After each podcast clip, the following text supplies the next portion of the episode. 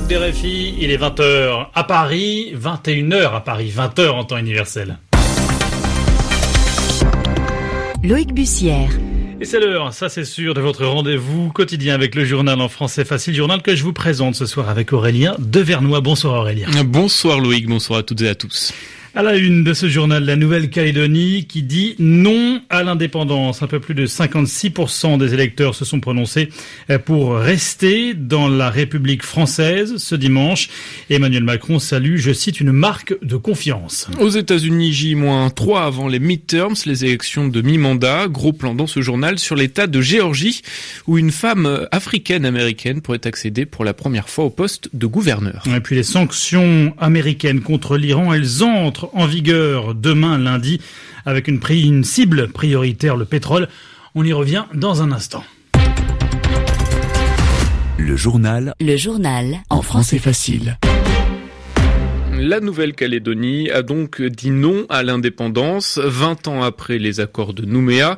Les quelques 175 000 électeurs se sont prononcés à un peu plus de 56%. Oui, à l'issue d'un référendum euh, marqué par une participation massive, 8 électeurs sur 10 sont allés voter.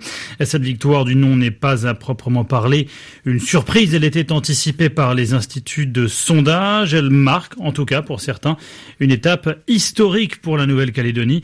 Et Frédéric Angleviel est professeur des universités en histoire contemporaine à Nouméa après une période qu'on appelait les événements politiques entre 1984 et 1988, on avait eu 30 années de paix et les gens s'inquiétaient un petit peu de ce qui allait se passer. Or, les indépendantistes ont montré leur volonté de participer sereinement à l'écriture d'une nouvelle page, tous ensemble, pour refonder euh, les liens avec la métropole. Et on peut dire que la partie décolonisation de la Nouvelle-Calédonie s'achève aujourd'hui pour plutôt une partie émancipation dans le cadre de la République française.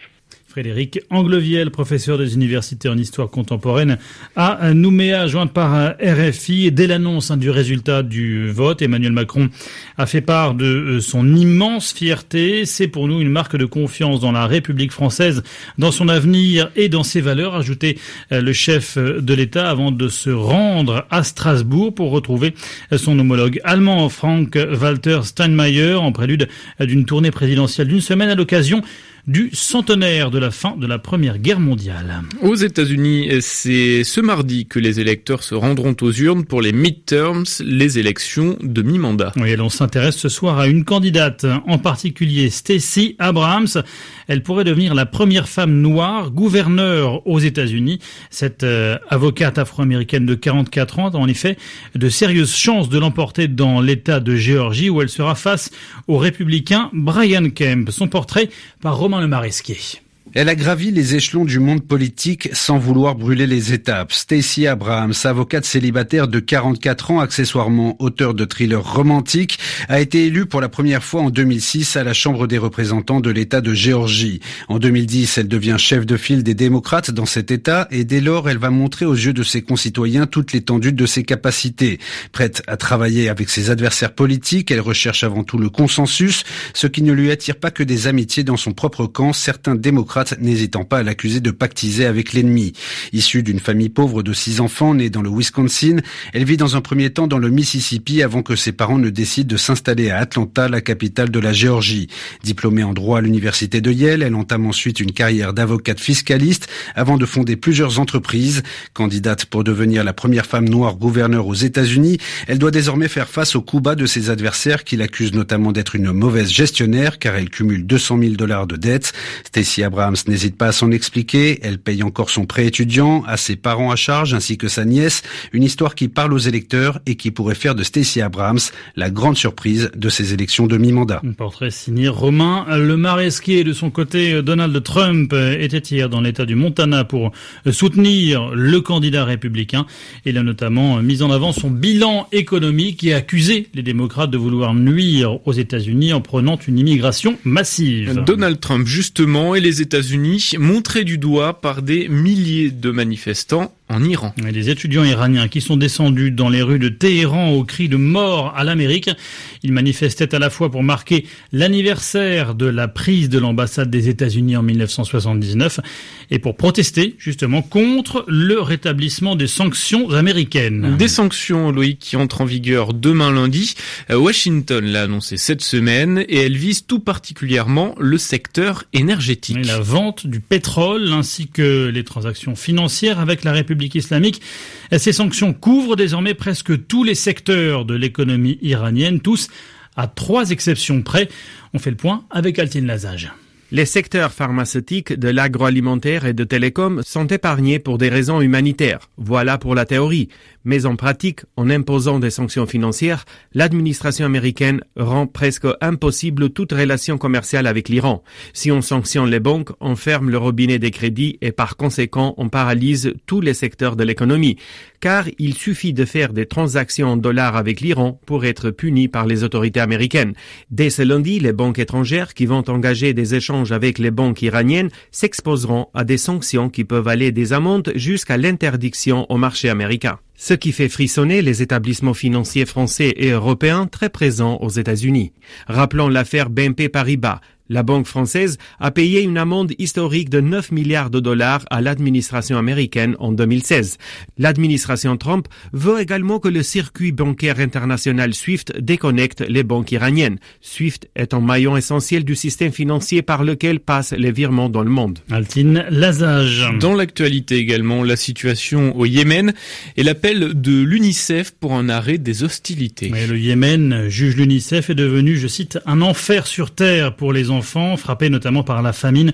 La guerre qui oppose les forces pro-gouvernementales et une coalition menée par l'Arabie saoudite aux rebelles Houthis soutenus par l'Iran a fait plus de 10 000 morts en plus de trois ans et demi. Les intempéries en Italie et ce bilan revu à la hausse, il s'élève désormais à 29 victimes. Et notamment en Sicile où 12 personnes ont été tuées par les inondations, dont 9 membres d'une même famille surprise dans une maison par la brusque montée des eaux dans la région de Palerme. Les sports à présent et l'exploit de Karen Kachanov au tournoi de tennis de Paris-Bercy. Et pourtant le russe n'était pas favori, il est parvenu à battre en deux manches Novak Djokovic. Le score 7-5, 6-4. Le Serbe, malgré cette défaite, sera demain le nouveau numéro 1 mondial, Aurélien. Le football est suite et fin ce soir de la 12e journée de Ligue 1. Montpellier affronte Marseille. En ce moment, la rencontre vient tout juste de commencer. Aucun but marqué pour l'instant.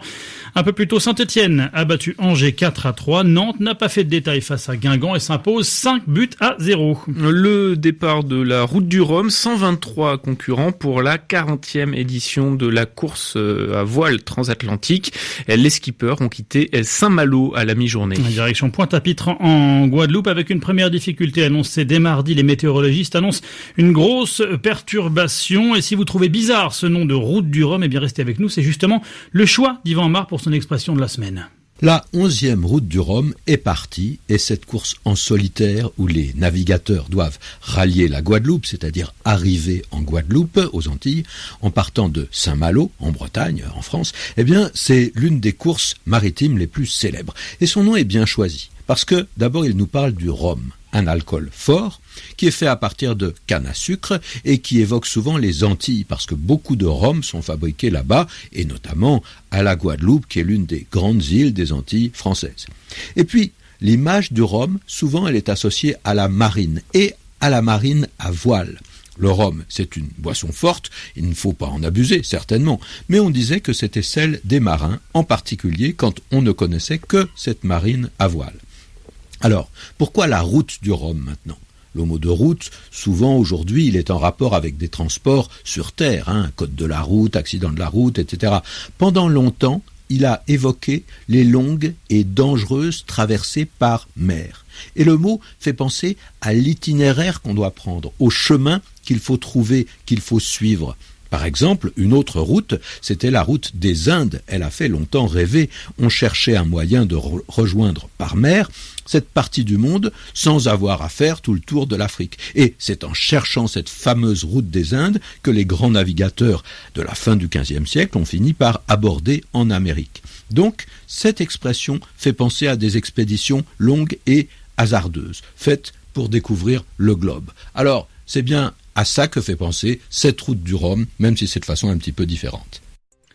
Merci Yvan Amar, c'était l'expression de la semaine 21h10. À RFI, c'est la fin de ce journal.